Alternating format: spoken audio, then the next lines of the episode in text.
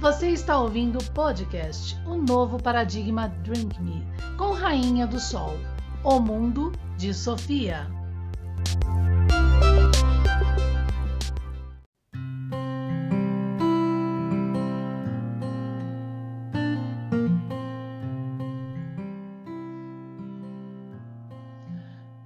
Dia, mais uma segunda-feira aqui no nosso podcast O Novo Paradigma Drink Me, eu, Rainha do Sol, e a gente vai continuar né, a falar sobre o mundo de Sofia, de Gader, isso mesmo, mas com um diferencial, né, com os comentários meus, juntamente com o objeto de domínio e arqueológico. E ó, fica até o final, porque aqui hoje a gente vai falar de coisas importantíssimas. A gente vai levantar a Grécia e vai levantar agora essa relação do objeto junto com o mundo de Sofia e os filósofos da natureza. Veja que legal. Então, aqui na página 41 da obra né, de Gader, né, O Mundo de Sofia, é, ele coloca aqui já como título os filósofos da natureza. E aí embaixo, né, ele coloca uma frase bem interessante: nada pode surgir do nada. Tá? Então, isso já é um termo, gente, muito relevante para se levantar já de um problema ainda moderno do conceito. Para vocês terem uma ideia, dentro da Amazon, é, eu acho que chama Galáctica, uma coisa assim. Na verdade, é, não é uma obra é, revisada e tudo mais, mas é de um, não me lembro agora o nome dele. Ele é ainda vai se formar em psicologia na área e tal, e ele determinou dentro das academias que ele ia através dessa obra provar que o fóton nasce do nada, né? É, de alguma forma. E isso nada mais é do que aquilo que vem como conceito, prestem atenção, hein? Da teogonia hesiódica, porque Exildo é quem determina que o universo nasce do nada, tá? Ele começa simplesmente de um nada o universo. E quem vai se aproveitar disso em uma falsa metafísica, usando como título metafísica, é Aristóteles, ok? Lá no nosso YouTube, canal YouTube, se você buscar sobre Aristóteles, você vai ver que a gente tem é, vídeos né, ali de uma hora explicando esses problemas aristotélicos. A gente tem playlists que trazem esses problemas ainda formadores das academias socialistas que regem o nosso mundo tá? E que se o que, que vamos resumir o que seriam as academias socialistas? Elas nada mais seriam do que uma formação que Freud reclama como triebe, tá? uma que tem como herança esse tipo de formação, que somente considera como filosofia tudo aquilo que é defendido por Platão, Aristóteles e, consequentemente, Parmênides. Parmênides, um falso eleata, que Sócrates e Zenão na época são contra. Aristóteles, que estava ao lado de Parmênides nessa panateia quando Sócrates e Zenão se indignam, exatamente na época do Império Aquimêonidas, né, 18 anos antes da Guerra do Peloponeso, é, com, com, é, com base é, e contra né, as defesas ali desse certo eleata parmênico de um universo, ou na verdade, de manifestos que nascem do nada, né? Do nada, porque o unívoco é um nada, não há substancialidade. Vai vendo. E Platão, conforme Giovanni Hilli, que morreu né, há pouco tempo, né, eu sou apaixonada por esse é, filósofo, autor e tudo mais moderno, da nossa modernidade, do nosso tempo, resgatando o problema da segunda navegação, que na Academia Platônica e de Platão corrompe o objeto que carrega os números essenciais de 0 a 9. Né? Um objeto que está descrito dentro de da igreja? Não, dentro de um manuscrito arqueológico, que agora pela religião no patrimônio psíquico, para quem está acompanhando sexta-feira, Freud entende tudo isso, corrompeu-se então, né? É, agora o entendimento desse manuscrito, junto com, como eu disse, o patrimônio psíquico, criando uma cultura e as academias socialistas da formação na ciência quem já reclamava desse problema triebe antes mesmo de Freud e os colaboradores trazerem dessa herança formadora do problema das academias socialistas são dois, antes, tá? E que acabam sendo colaboradores dos colaboradores de Freud, por exemplo, entre a Primeira e Segunda Guerra Mundial, contra estes proibidores e privadores, sempre colocando túmulo no nosso passado. Jung faz parte disso, tá? Essa sexta-feira eu vou aqui no nosso podcast falar de Jung, não percam tá bom? Então vamos lá. Então quem são esses dois? Jean-Jacques Rousseau, tá? É, que reclama esses fundamentos. Obviamente que esses fundamentos que vêm de Descartes, né, também da Academia de, de, de Mersenne e da Eversio como defesa, pedindo resgate o entendimento desse objeto na arqueologia. Por isso que Descartes também convida ali os teólogos, né, para explicar o problema da teologia né, e, e, trazer à tona a metafísica, que é espiritual, mas é uma outra vertente aí dos caminhos, e futuramente Stuart Mill contra as academias socialistas, né? E Freud, tá? Freud fala Adler, né, sobre o problema do protesto masculino, um socialista. E com base em Jung, que traz aí essa constelação aí, o que seja, sinto muito, tá? É com base em Jung, ele corrompendo o complexo, né? Além, é, além dele é, é, camuflar a triebe, a formação, tirar do Estado esse peso e colocar a culpa no indivíduo, que nem Deus, né? Você é indivíduo que é culpado, entende? Ele ainda é, corrompe o complexo para que não se entenda o complexo de Freud que é uma mecânica e não um arquétipo, tá? Se há um arquétipo é da minha obra Complexo de Afrodite, mas Freud não é um arquétipo, o complexo de Édipo, apesar de usar Édipo como arquétipo para explicar um sistema mecânico do sistema da psique e mapear o sistema da psique. Nossa, quanta coisa, né? Mas é isso aí, gente. O importante é entender essa base. Então, olha que eu, eu tentei resumir dois mil anos de história aqui com o objeto e os problemas dessa guerra dos céus, tá? Mas vamos voltar a Gader no mundo de Sofia aqui em Os Filósofos da Natureza. Então nada pode surgir do nada. E aí ele coloca, então Sofia, pensa nisso. Alguma coisa pode surgir do nada? Então vamos entender aqui. Existe uma substância básica a partir da qual tudo é feito?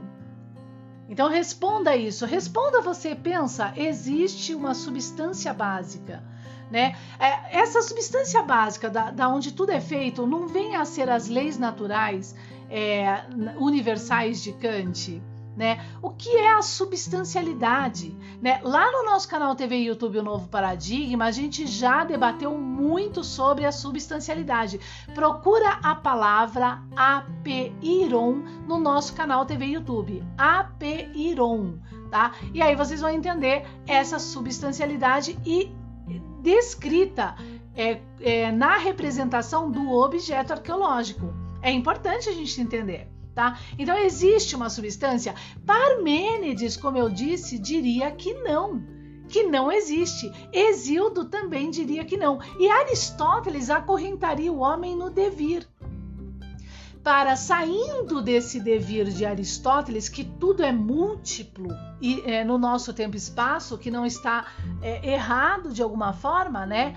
É, e no infinito, agora vai precisar buscar Platão, que corrompe na sua segunda navegação o objeto e o próprio unívoco, porque Platão determina um ser que existe, mas aonde está esse ser que existe?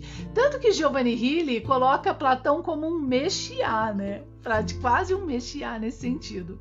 Então vejam a, a, a, é, confusão, na verdade não é uma confusão. Eles são tão inteligentes, essa trindade, Parmênides, Aristóteles e Platão, que eles se costuram para manter a república e ainda da nossa modernidade, tá? Uma república formadora mundial, que hoje essa república a gente pode resumir como sendo a Academia Socialista da Formação tá bom? Então isso é importante. Então aqui, ó, é possível transformar água em vinho? Então, da primeira questão é Aristóteles que Gader aqui acaba resgatando quando se tem o objeto. Da segunda questão, lembrando Jesus Cristo, a gente vai lembrar então alguma coisa também relacionada à alquimia, tá?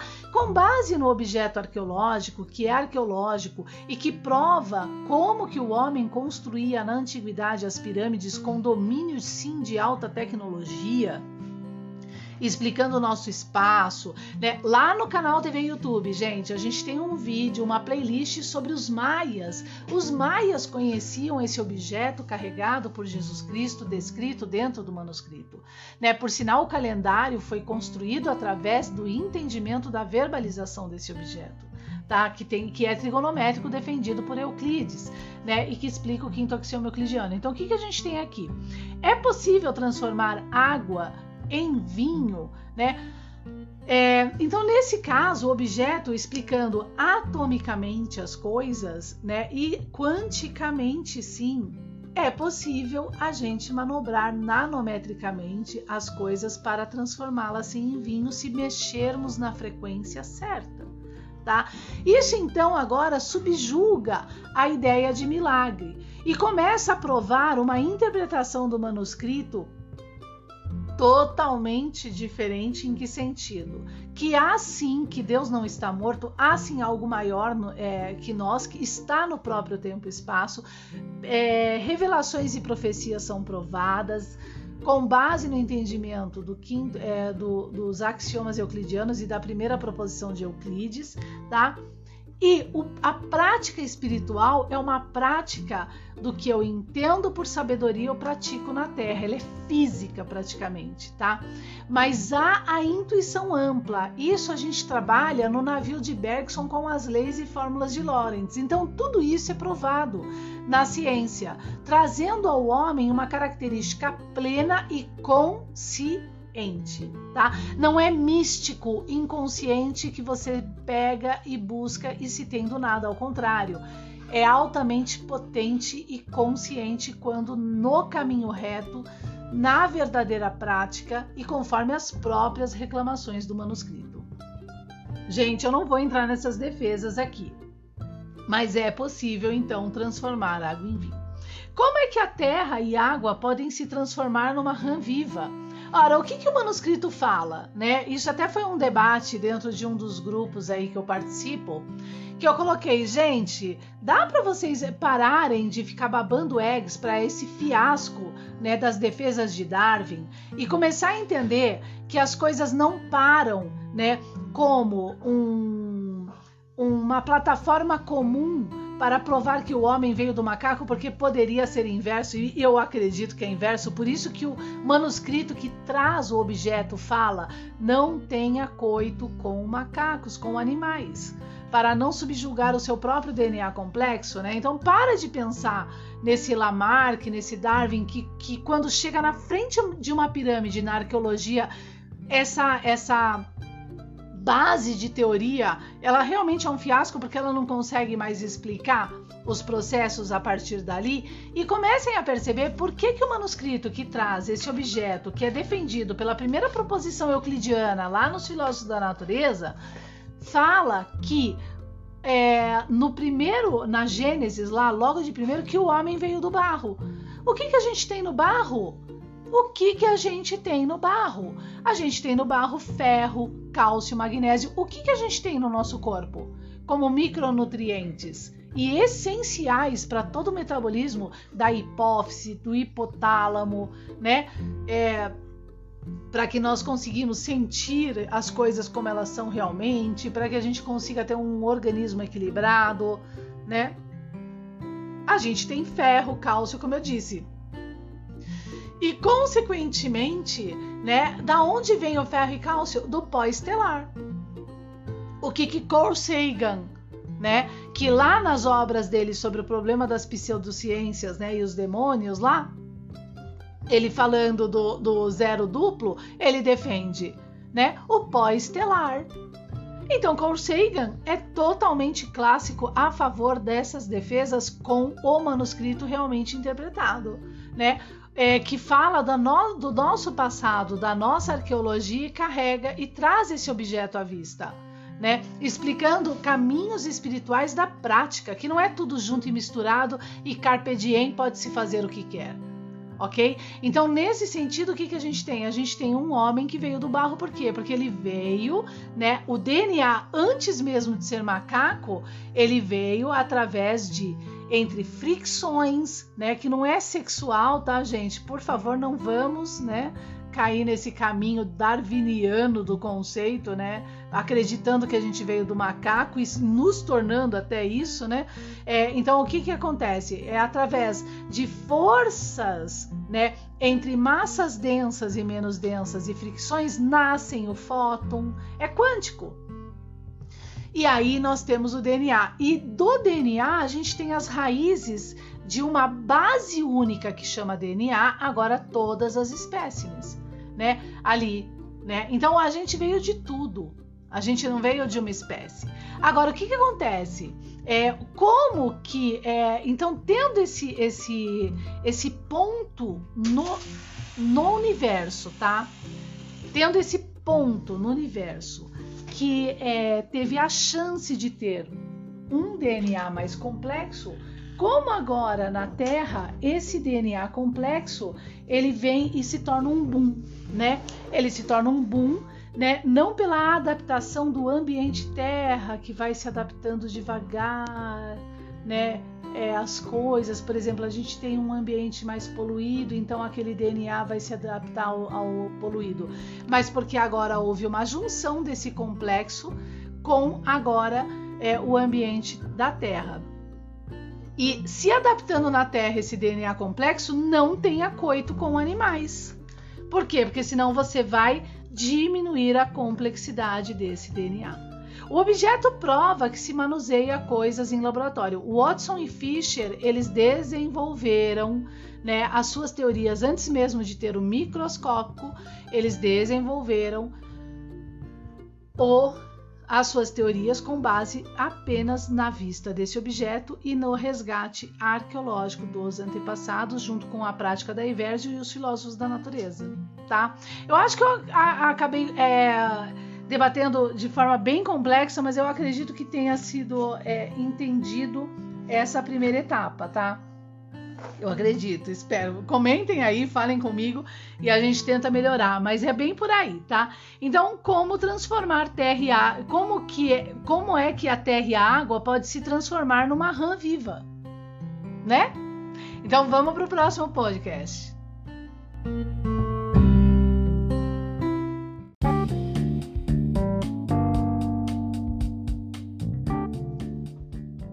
Debates sobre o signo arqueológico, shorts, lives, alta filosofia, aonde você vai encontrar? Canal TV, YouTube, o novo paradigma. Acesse lá, estou te esperando.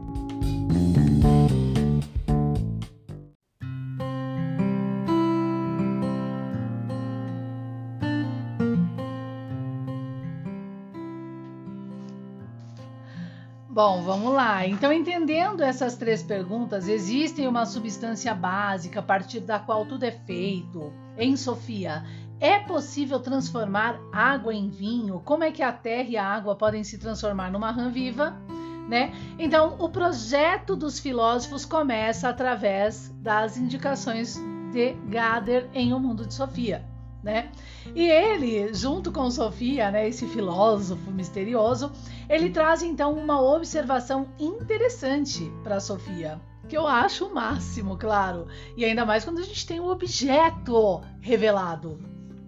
E é assim, não vou passar lição de casa, né, no caso para você, Sofia. Quer dizer, aqui você não vai ter que resolver complicadas tarefas de matemática, porque basta você ter o objeto compreendido em uma relação de cordas entre números e cordas e todas as suas manobras, desde que se pratique a Eversio, né? Ou seja, o resgate arqueológico para isso. Olha que coisa linda, né? Então, de vez em quando, porém, vou pedir a você um pequeno exercício, né? E esse exercício, obviamente, que é a prática da Eversio, que o mundo de Sofia acaba ajudando muito quando se tem o objeto. É assim que eu estou comentando a obra. Sem o objeto é aquela filosofia bonita, poética, mas com o objeto colabora essa obra assim a resgatar, né, de alguma forma, é, toda é, essa filosofia com o objeto e sem a necessidade de conhecer muito a matemática. Lembrando que, assim, por exemplo, nos 10 beta, é, nos 10 é, que eu chamo Beta Block Repression, né, que eu consegui com a metapsicanálise de Freud, conhecedor do objeto da Evergio da Academia de Mersenne, em Descartes, Freud, um judeu, o que, que eu consegui ali? Eu consegui desenvolver fórmulas, né, matemáticas não absurdas, mas fórmulas é, representativas. Por exemplo, matemáticas do repressor. Quando beta block repression, um negativo do pré-consciente, está em relação com o nascimento em paralelo do, é, ao beta block repression 1 do inconsciente, a gente tem um resultado, né? E nesse caso, né, de uma condição negativa da fórmula, um beta block repression 2, que é a descarga. Tá? É, na verdade não, na verdade não. É mais ou menos assim, ó. Vamos, vamos de novo aqui, ó. É assim, o be é porque é assim, é, na condição dos repressores, quando a gente recebe uma imagem de olhos abertos, essa imagem se transforma numa descarga e vai lá para o inconsciente, conforme Freud, aonde no campo do inconsciente está o atributo inconsciente. Essa descarga, então, batendo no campo do inconsciente no atributo, forma é, uma falha ou não, uma não falha do beta block repression primeva, tá? Então, se o beta block repression primeva falha, nasce o ato psíquico de é, que agora tem uma esse ato psíquico um, uma uma expressão que é o beta block repression 1, tá? E lá no pré-consciente a gente tem o beta block repression 1 negativo tá? Um mais um a gente sabe que é então é o valor 2, tá? Que é a segunda descarga agora do, é, do ato é, de alguma forma psíquico, tá? Então vai ter uma relação matemática aí, né? Para se dar é, o valor 1. Um. E essa relação ela é baseada em uma negação, né? Uma negatividade, uma comparação de negatividade, ou seja, o beta block repression, que é menos 1, ele vai se negativar com um 1, né? E agora o 1 se tornando menos 1, a gente tem o 2 tá bom? E aí várias outras fórmulas, né? Que é, tem uma razão com o objeto arqueológico, da expressão para o sistema psíquico, que são as leis naturais de Kant. Ai, gente, se ficou difícil, né? Calma que nas redes sociais de Novo Paradigma, para quem tem interesse, a gente vai estar tá trazendo isso para vocês, tá? Mas, né, com calma. Mas é simples, no final das contas é simples. Eu vou trazer isso em obra, tô concluindo isso na minha pós-graduação é, em psicanálise e psicologia, tudo vai ficar claro. Então é só acompanhar, tem que ter paciência, é caminho estreito mesmo, tá? Então, isso que eu acho interessante aqui é, no mundo de Sofia de Gader. Então, você não precisa de tarefas complicadas de matemática né, daqueles símbolos de física, matemática, não sei, entendeu? A gente com umas formas, com, com o mais e o menos a gente resolveu aqui a teoria das cordas, é isso que eu quero dizer, tá? Então, aí ele entra num segundo título, que é os filósofos da natureza. E aqui é o máximo, né? Esse capítulo que é da página 43 a 45 só. São, é praticamente um textinho super rápido de se ler. O que que ele levanta, né? Ele levanta um tópico importante: a substância básica. Ela existe ou não existe? E esse era o debate, viu, Sofia, dos filósofos da natureza. Sim, realmente era o debate dos filósofos da natureza lá em Parmênides, né? Zenão e Sócrates contra Parmênides, o, o falso Eleata, falando do objeto. Olha aqui, ó, e isso a gente já debateu no YouTube, lá do Novo Paradigma, tá? É o apeiron né? É, de Anaximandro. Anaximandro é dos clássicos também com o objeto, junto a Pitágoras e tudo mais, que se torna aí por Parmênides um nada. Tipo, que negócio é esse? O objeto explica que há uma substancialidade, né, unívoca, de plataforma, responsável agora entre mais e menos em criar aí, por exemplo, o fóton nasce dessa relação, que é agora quântico da, da representação e análise, né, ô Parmênides? E você está falando que o, unívoco, que o unívoco é um nada? Da onde o seu eleata de meia tigela você está trazendo isso para formar um povo? Né? E aí entra aquelas defesas bíblicas, né, do problema dos Césares. E, e, e Parmênides, Aristóteles são aliados, como Platão, a estes Césares corruptores de uma verbalização arqueológica e que existe antes mesmo da Grécia. Tá? Que continua essa prostituição e até a nossa modernidade na formação, tá? E aí vem então como luta dos clássicos, eu chamo de clássicos que querem o objeto à vista de todos. Então, é, ele fala então esse texto da substância básica, né, que os filósofos questionavam isso, né, então já expliquei, e consequentemente ele traz outro ponto interessante que está aqui, ó. Para nós, o mais interessante não é saber que respostas esses primeiros filósofos encontraram, né, Sofia? Mas o interessante é saber que perguntas eles fizeram. Né? Então a ciência agora, a nossa moderna com objeto, ela se baseia nisso, no resgate da Eversio, né? Eles questionaram de que forma, né? Vamos analisar agora com o objeto o que eles debatiam do objeto comparando a natureza. E vamos ver se está certo o que esse cara aqui defende com o objeto que serve como plataforma das suas próprias defesas. E aí a gente começa a encontrar as grandes incongruências, né? E essa real guerra dos céus até essa guerra dos céus aí há pouco tempo entre a Primeira e Segunda Guerra Mundial. Jung é um grande corruptor desse objeto, tá? Eu vou provar sexta-feira aí, pelo menos tentar em partes aqui no nosso podcast, tá bom?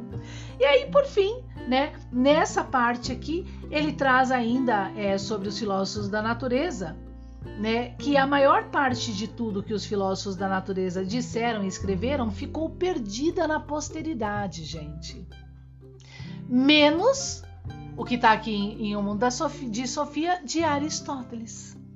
Tá? Então isso não é à toa, isso daí é dos proibidores e privadores que são os próprios homens sempre é, fazendo de tudo com as suas artimanhas na formação problema da triebe para então garantir um povo sempre em culto, né? E ali é mergulhado nos místicos para negar a ciência ou numa ciência ateísta para negar um universo que é maior do que ele, tá? E a todas agora suas potencialidades de homem, um problema real que estamos vivendo também na nossa modernidade. Aí fica uma questão, né, para vocês logo de manhã, aqui às 7 horas da manhã, no nosso podcast que eu quero levantar. O metaverso, vamos falar rapidamente do metaverso. O metaverso é um perigo?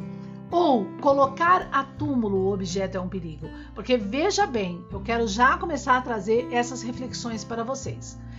Quando se coloca o objeto arqueológico a túmulo, nós temos quem no topo da ciência e, form e formação? A ontologia de Heidegger e os manifestos parmênicos de que as coisas nascem do nada. E sendo assim, você pode ser tudo o que você acredita que você é. Né? Então, por exemplo, eu posso simplesmente acreditar que eu sou o problema que nós temos real na nossa modernidade, a menina gato. Eu sou um gato, se manifestou em mim. Eu sou isso. Então, quando eu uso óculos metaverso, se aquilo me convencer, eu sou aquilo. Ponto. Isso é uma coisa. Agora, o metaverso com a clássica, com o objeto e todo o entendimento mapeado do nosso sistema psíquico, que não é o místico junguiano que corrompe o termo complexo e corrompe aquilo que Freud explicou muito bem, né? Dos sonhos para explicar os transtornos. Tá? Ele nunca falou que o complexo, é, que o sonho é o transtorno, tá? É, eu vou trazer isso na sexta-feira. Nós temos então a consciência de nós mesmos, da nossa realidade pelo teste da realidade e o que é usar essa, esse fiasquinho aí de tecnologia tá? Então, é, então assim, é, e outra coisa que eu quero colocar, que eu estava refletindo hoje aqui, é o seguinte, né? Da censura. É, olha só como é o patrimônio psíquico, porque a homossexualidade é inata, o que não é, tá? Provado ali nas condições do sistema psíquico de Freud, é sim um transtorno porque nega a sua realidade física, né? Para camuflar os seus problemas, tá? Vamos ser realistas, mas aí a mídia entra com tudo, falando que você é homofóbico, para garantir uma energia sexual, entende? Olha isso, tá? Então a, aí você não pode combater isso realmente. E o que, que você tem? Você tem agora as questões dos termos aí da censura né? E se você censurar, você é um antimoderno, você é isso ou aquilo, você é aquilo ou aquilo outro, e agora abrindo brechas enormes na nossa sociedade para determinados elementos de um universo de metaverso também estar disponível para as crianças. É o que a gente tem hoje nessa bagunça midiática tá? E aí você ali lutando, é, por exemplo, o pai e a mãe têm que trabalhar e tem que ficar fiscalizando porque não há do Estado uma verdade por causa do patrimônio psíquico, né? E desses problemas agora de mundinho. Né, sexuais, não há agora, porque isso é liberdade, não é, gente, é isso, olha, sem comentários, a gente não pode ter então o equilíbrio das censuras, porque a censura poda a minha liberdade, o problema das academias socialistas. Né? Mas a censura, como a liberdade, elas precisam ser sempre analisadas metricamente. Então a gente tem que ter ferramentas para X idade. Piaget, Piaget e Freud ao mesmo tempo, porque senão a gente vai ferrar, queria falar um palavrão, com a cabeça desses futuros adultos né? E no que concerne as inervações que ainda estão se formando dentro do crescimento e desenvolvimento da criança, que é aí um debate que a gente vai estar trazendo nas redes sociais de Novo Paradigma tá? Espero que junta a maior clareza que eu possa aí para vocês, tá bom? Então fique assim aberto, tá? Que é muito importante aí para a gente começar a nossa semana aqui nessa modernidade. Um abraço, continuem seguindo as redes sociais de Novo Paradigma e, né, curtam e compartilhem o nosso podcast, o Novo Paradigma Drink Me, Rainha do Sol, até quarta-feira a gente vai trazer frases de Jung essa semana. Um abraço.